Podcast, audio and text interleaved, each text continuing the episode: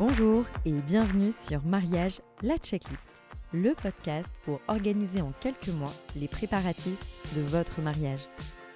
Je suis Elodie, fondatrice d'Hello Madame, un atelier de papeterie et de création sur mesure. Au fil des épisodes, je vous partage mon expérience et ma sensibilité pour vous préparer au mieux, passer en revue les incontournables de votre to-do et ne rien oublier le jour J. Des épisodes courts, pratiques, avec des conseils et des recommandations de partenaires que j'ai sélectionnés pour vous.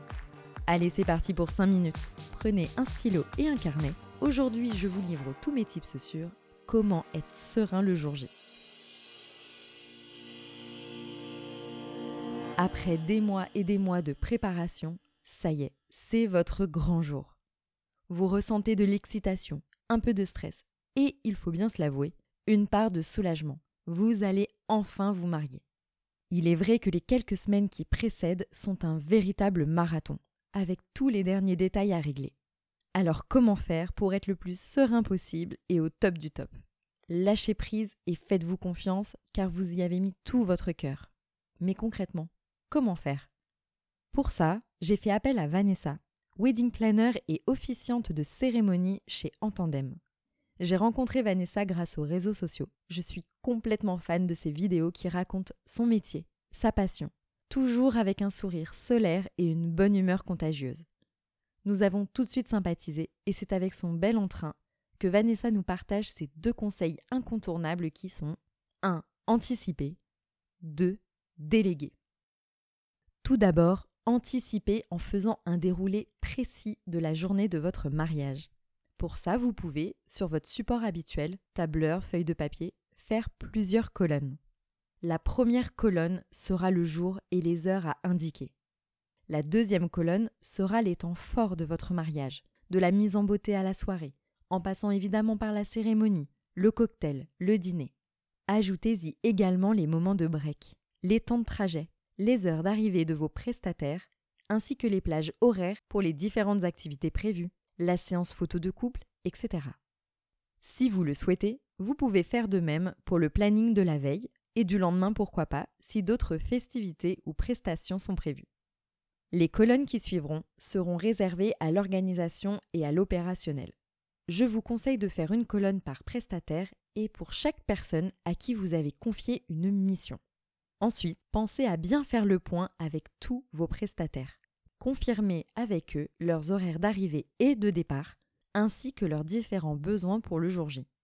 Pour pallier tout imprévu, Vanessa nous conseille de lister les plans A et les plans B, voire C, des différents temps forts du mariage. Par exemple, les lieux de repli en cas de mauvaise météo, des marque-places ou plans de table vierges en cas de désistement de dernière minute, etc. Ce document, une fois rempli, vous donnera une vision globale des horaires, des adresses qui sera où et à quel moment, et pour finir, ce que chacun doit faire.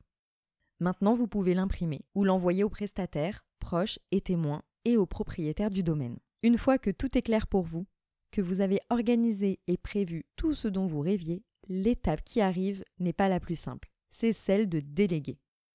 Soit vous avez fait le choix d'une wedding planner qui s'occupe de coordonner votre grand jour. Elle prend le relais, se présente à vos prestataires, actualise avec vous le déroulé du jour J, etc. Et c'est elle le chef d'orchestre. Et vous, vous n'avez qu'à penser qu'à votre moitié, vos proches, et profiter le jour J.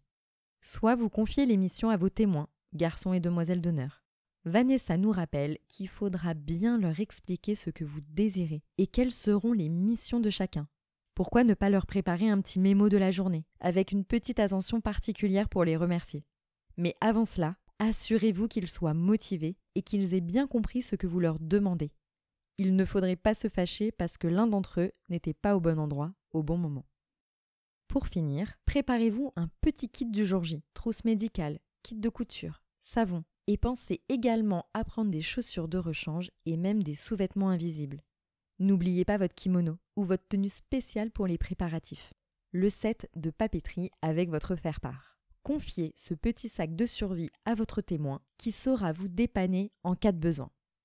Le jour J, et ce n'est pas négociable, prenez un bon petit-déj, prenez le temps de vous préparer et de vous admirer dans le miroir. Profitez de chaque seconde et relâchez la pression. Et surtout, souriez. Pour terminer, j'aimerais vous partager quelque chose qui me tient vraiment à cœur. Connaissez-vous l'expression ici et maintenant Pour moi, c'est un véritable mantra que j'utilise quotidiennement et surtout dans les événements marquants de ma vie. Alors tout au long de cette incroyable journée, je vous conseille de prendre le temps avec votre moitié pour faire des mini arrêts sur image. Regardez vos invités, admirez votre lieu décoré, absorbez l'amour et le bonheur qui vous entourent et partagez un instant complice avec votre mari ou votre femme. Ces moments de pause resteront dans vos mémoires et formeront d'intenses souvenirs. Voilà, c'est tout pour aujourd'hui. Pour vous accompagner pendant votre grand jour, je vous partage cette citation de l'auteur Joseph Lallier. Quand on aime le jour de son mariage, on aime pour la vie. Merci pour votre écoute.